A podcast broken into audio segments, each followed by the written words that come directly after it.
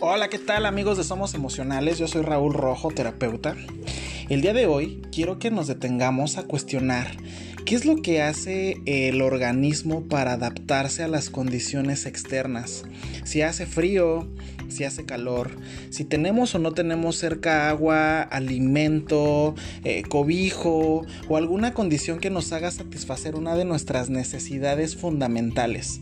Quisiera decirte que me gustaría que imagines que los seres humanos vivimos desde un mundo interno, que quiero denominar como mundo interno a todo lo que está de nuestra piel hacia abajo, hacia adentro, y el mundo externo que es el entorno que nos rodea. Anteriormente hablábamos de los contextos situacionales y veíamos que dependemos mucho de la situación y que nos vamos adaptando a estas situaciones, pero quisiera que por un momento te imagines todos los procesos biológicos, bioquímicos, fisiológicos, mecánicos, hidráulicos, que tiene que estar eh, sosteniendo el organismo para irse adaptando.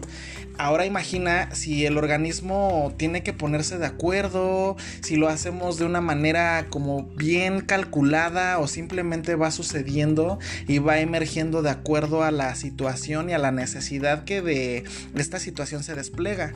A esto quiero denominarlo Sabiduría natural interna inconsciente. Y tú me dirás, oye Raúl, ¿por qué has nombrado un nombrezote tan largo a esta capacidad que tenemos de adaptarnos? Pues he de decirte que finalmente eh, los seres humanos somos muy sabios. Finalmente esta sabiduría llega de manera natural, es algo que llevamos dentro, pero también he de decirte que si nombramos una sabiduría natural interna inconsciente, necesitamos obligadamente también nombrar que debemos tener una sabiduría natural externa inconsciente.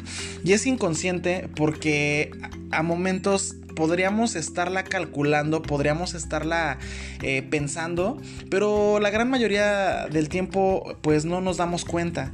Entonces, imagínate que tenemos esta sabiduría natural interna inconsciente y a momentos cuando somos conscientes de ella, entonces la podemos nombrar sabiduría natural interna consciente, pero si es del exterior, entonces podría ser sabiduría natural externa consciente y cuando no nos damos cuenta porque la misma situación es la que nos regula, pues puede ser una sabiduría natural externa eh, inconsciente.